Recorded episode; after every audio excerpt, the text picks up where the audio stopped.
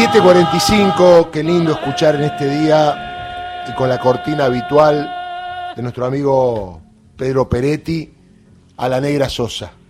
Día muy especial y que a lo mejor, no digo que sea como dice la canción, pero con Lula presidente, los que producen, los que laburan, también en el tema del campo, tendrán un poco más de esperanza. Pedro querido, ¿cómo va? ¿Cómo anda? Bienvenido a la Argentina. ¿Cómo le va, Darío? ¿Cómo anda usted? ¿Bien? Bien, esperanzado. Por fin una buena, después de tantas malas.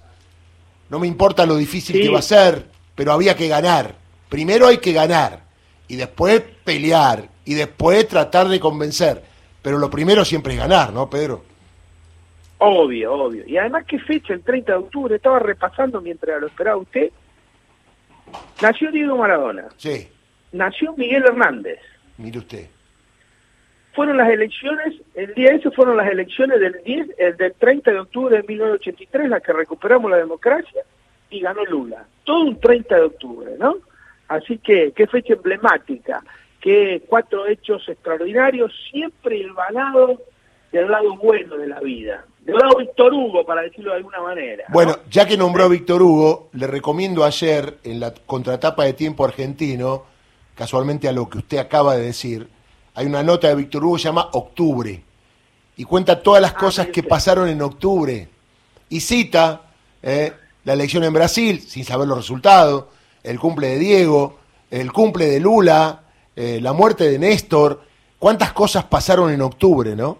Eh, digo, y justo una referencia parecida que hace usted. Bueno, ¿qué puede pasar con esta relación con Brasil a partir de la llegada de Lula? Bueno, yo creo que hay, primero y principal, Brasil es nuestro uno de nuestros principales socios eh, comerciales eh, y con el cual en estos siete meses que va de este año tenemos acumulado un déficit comercial muy importante que, eh, bueno, habrá que sentarse a conversar. Llevamos, tenemos un déficit de más de 2.500 millones de dólares de estos siete meses acumulados. Pero además, que es el destino de muchas de nuestras exportaciones e importaciones, Lula ayer hizo referencia a una cuestión que, que para los que estamos en el campo o en el mundo agrario eh, no nos pasó desapercibido, Darío. Y fue la referencia que hizo a la, de apoyar a la agricultura familiar, que es la responsable de la provisión del 70% de los alimentos de, en la mesa de los, de los brasileños.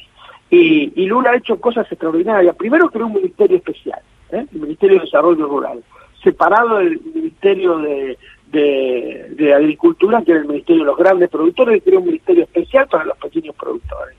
Después reactivó la reunión especializada de agricultura familiar del Mercosur, que era una forma de combinar acciones comunes de pequeños y medianos productores de todo el Mercosur. Eh, segundo, dictó una ley de compra pública muy importante, en donde obligaba a todos los organismos estatales el 30% de la compra que sean para hospitales, comedores y todo lo demás, debía ser a la agricultura familiar. ¿eh? Son hechos muy importantes que produjo la gestión de Lula y después, por supuesto, eh, el tema de la reforma agraria que Brasil tiene incluida, incluida en su constitución el tema de la reforma agraria y tiene un instituto especial que es el Instituto de Reforma Agraria Brasileño, ¿eh? que siempre eh, fue producto de, muchas pujas y que supongo que ahora con la llegada de Lula al poder eh, eso se va a reactivar, ¿no es cierto? Pero además tenemos cuestiones que tienen que ver con nuestra política internacional también muy importante. Usted tome en cuenta, Darío, que ayer acaba de perder uno, el último, de los del Grupo Lima que le pasaba a perder, perdieron todo y Lula reivindicó expresamente la UNASUR eh, y, la, y, la, y la CELAC como forma de dirimir los conflictos y de organizar la integración, aparte de la reactivación del Mercosur. Son cuestiones muy, muy importantes para quienes miramos la vida desde otro lugar y no del lugar de las grandes empresas, de los grandes grupos económicos, de la actividad financiera. Yo creo que se abren muy buenos tiempos que por supuesto van a tener una repercusión en la Argentina desde el punto de vista político muy importante. Hay que recordar que Lula y Néstor fueron los primeros en decidir cancelar deudas con el Fondo Monetario, que significaba la independencia económica ¿no? de ambos países, y fueron y pagaron cash, casi juntos. Sí, sí, además se pusieron de acuerdo para pagar, ¿no? Es muy bueno eso. En la noche no, no nos olvidamos, en Caníbales, pero ese tema, pero ese es un tema muy importante, sí, de la política exterior que eh, combinaron ambos el pago de al inicio del Fondo Monetario Internacional. Yo creo que es un tema, yo creo que también es muy buena la decisión del presidente de tomarse un avión e ir hoy al mediodía a juntarse con Lula a San Pablo.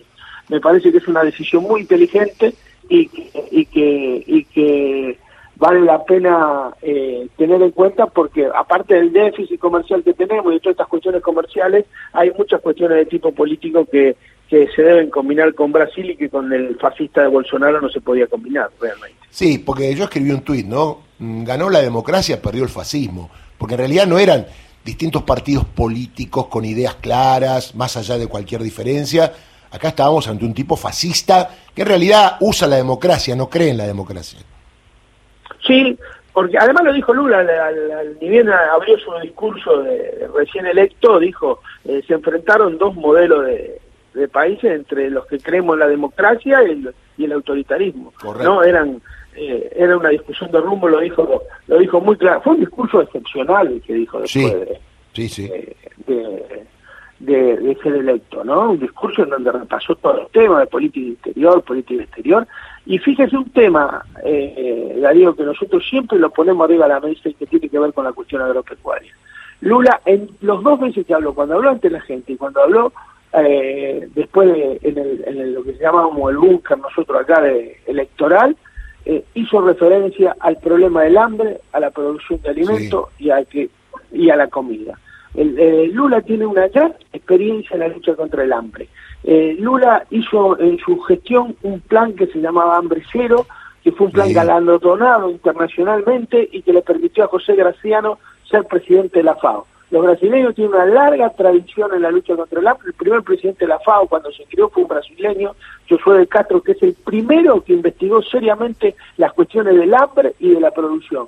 Y es una de las primeras voces en la década del 50 del siglo pasado que contramano de lo que decían todos los grandes grupos económicos, que el problema del hambre era de producción, él dijo claramente el problema del hambre es de distribución, porque el país más pobre del universo produce para alimentar a su gente. Eh, digo, me, ahí eh, Lula tiene en este momento, recibe el país con 33 millones de hambrientos.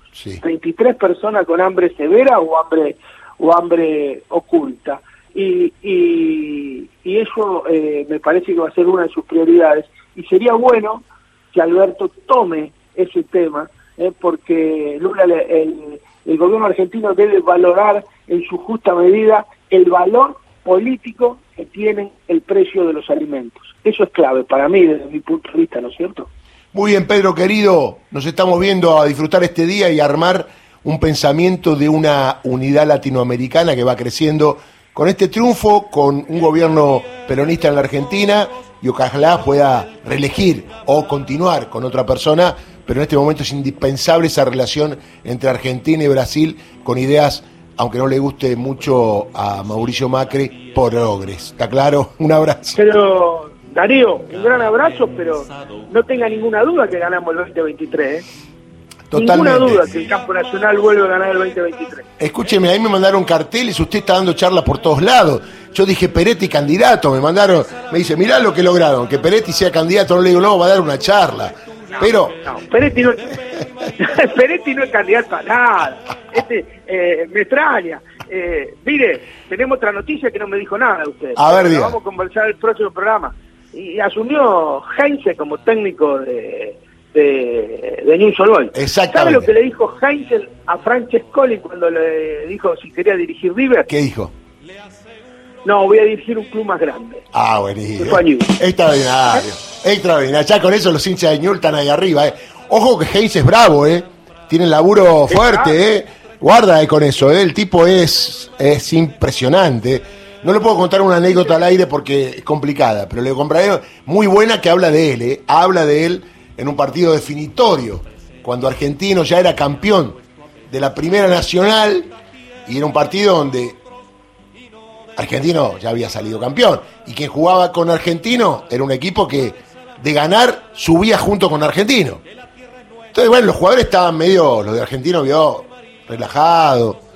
Y el tipo en la charla previa, hay que ganar, hay que ganar 7 a 0 hay que meter. Y no sé, este tipo está loco, ¿entendés? Una cosa impresentable Sí, desde el sí, punto de sí, vista. no, es- Bueno, hay, hay un, un paseño ahí, un amigo que es el ayudante de campo de él, que vive en Máximo Paz, mi mismo pueblo, que es Diego Nabone, que es una gran Claro. persona. Sí, sí. Y, y bueno, son, hay muchos paseños en el mundo del fútbol, ¿eh? Muchos.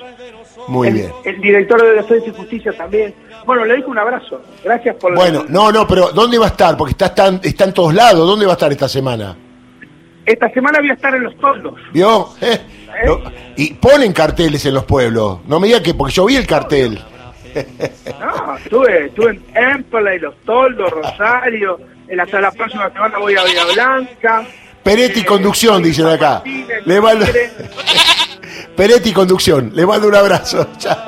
Gran abrazo, muchas gracias. Ahí La está. tierra es nuestra, es tuya y de aquel.